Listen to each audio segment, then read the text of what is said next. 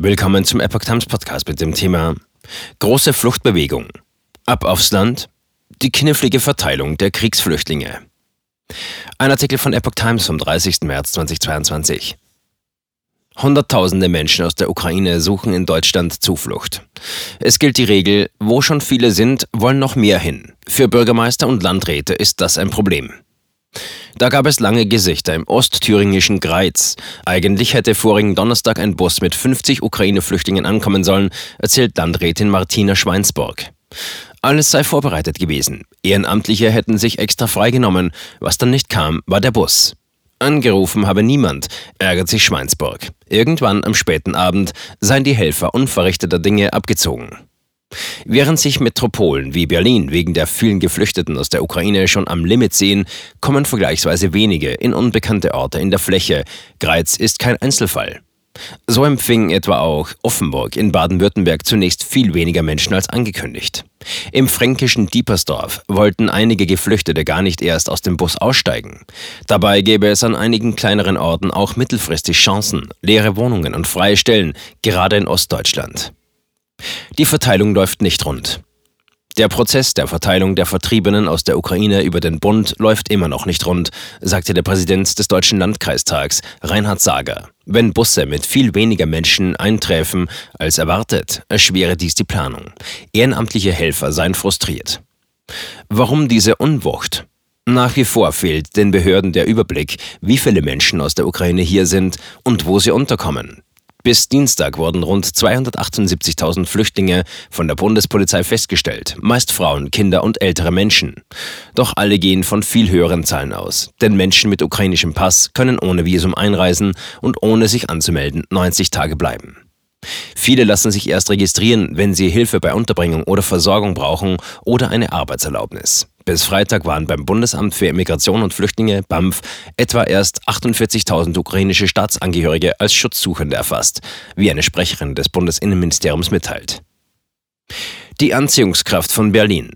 Berlins regierende Bürgermeisterin Franziska Giffey schlug schon Mitte März Alarm, weil Zehntausende per Bus, Bahn oder Auto in die Hauptstadt kamen und man mit dem Aufstellen von Notbetten kaum noch nachkam.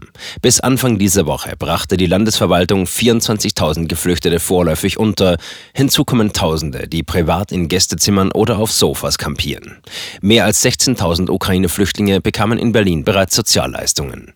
Inzwischen gilt aber, 95 Prozent der Ankommenden sollen auf andere Orte der Republik verteilt werden. Es läuft viel besser, sagte Giffey jetzt zu Bild. Allerdings erleben wir es nach wie vor, dass sich Geflüchtete eigenständig auf den Weg machen und auch wieder zurück nach Berlin kommen. Die Anziehungskraft der Stadt ist riesig. Aufregung gab es, als am Montag 120 Flüchtlinge aus einem Hostel in Berlin-Lichtenberg auf andere Bundesländer verteilt werden sollten. Der Berliner CDU-Abgeordnete Danny Freimark warf dem Senat vor, herzlos zu handeln. Die Menschen wollten nicht weg. Viele hoffen auf baldige Rückkehr. Einige der vor dem Krieg geflohenen Menschen haben sich nach einigen Tagen schon etwas eingelebt und scheuen einen neuen Aufbruch. Andere hängen an der Hoffnung, zurück zu können. Ich glaube, es ist ein psychologisches Moment, so nah wie möglich in der Nähe der Grenze zu bleiben, sagt Sachsen-Anhalts Innenministerin Tamara Zieschang.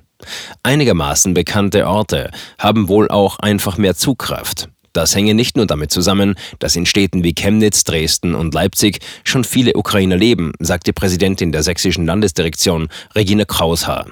Manche Vertriebene fürchteten, auf Dauer im ländlichen Raum festzusitzen. Wir müssen die Betroffenen davon überzeugen, dass sie nicht nur in Großstädten gut aufgehoben sind, sagt der Sprecher der sächsischen Landesregierung Holm Felber. Es geht auch ums Geld. Sachsen-Anhalt hat ähnliche Erfahrungen. Insgesamt sind dort nach Zishangs Warten schon 15.197 Ukrainerinnen und Ukrainer, darunter etwa 3.000 schulpflichtige Kinder. Wir bemühen uns um eine gewisse Verteilung, sagt die Innenministerin. Das passgenau hinzubekommen, sei aber alleine deswegen schwierig, weil sehr viele durch private Initiative kämen. Natürlich geht es für die Kommunen auch ums Geld. Unterbringung, Versorgung und Integration werden nur gelingen, wenn Bund und Länder die dauerhafte Finanzierung dieser gesamtgesellschaftlichen Aufgabe sicherstellen, sagt Gerd Landsberg, Hauptgeschäftsführer Deutscher Städte und Gemeindebunds. Da besteht Handlungs- und Zeitdruck. Die nächste Ministerpräsidentenkonferenz am 7. April soll eine Einigung bringen, ob die Menschen eher Sozialleistungen wie Hartz-IV-Empfänger bekommen sollen oder weiter Leistungen wie Asylbewerber. Auch davon dürfte abhängen, wie die Verteilung gesteuert wird. Denn es gilt grob gesagt, bei Leistungen nach SGB II zahlt der Bund, aber die Empfänger dürfen umziehen. Für Asylbewerber gilt indes Ortsbindung. Das wäre ein Hebel, Kriegsflüchtlinge dorthin zu bewegen, wo es bezahlbaren Wohnraum, Kitaplätze und Jobs gibt. Geflüchtete nutzen ihre Netzwerke. Experten mahnen aber zur Umsicht. 2015 seien Flüchtlinge auch in strukturschwachen Regionen mit überdurchschnittlichen Arbeitslosenquoten verteilt worden, sagt Migrationsexperte Herbert Brückner vom Nürnberger Institut für Arbeitsmarkt und Berufsforschung. Es sei langfristig sinnvoller, sie in größeren Städten unterzubringen, denn dort würden sie schneller in den Arbeitsmarkt integriert. Die Freiheit, sich da anzusiedeln, wo es für sie am passendsten ist, muss erhalten bleiben, weil die Geflüchteten aus der Ukraine dann ihre Netzwerke nutzen können, sagt auch Petra Bendel, Vorsitzende des Sachverständigenrats für Integration und Migration. Wenn verteilt werde, dann gehöre auch eine transparente Kommunikation dazu. Da hapert es zum Teil noch. Richtig sei, Integrationsmaßnahmen wieder hochzufahren, denn für viele Geflüchtete gebe es kaum Aussicht auf schnelle Rückkehr in die zerstörten Städte der Ukraine. Einige ostdeutsche Regionen, die lange mit Abwanderung kämpften, könnten dauerhaft ein Zuhause bieten. Der Landkreis Greiz jedenfalls hat noch Platz. Bis Montag registriert er 215 Flüchtlinge. Für 364 Personen haben wir Wohnraum, sagte Landrätin Schweinsburg.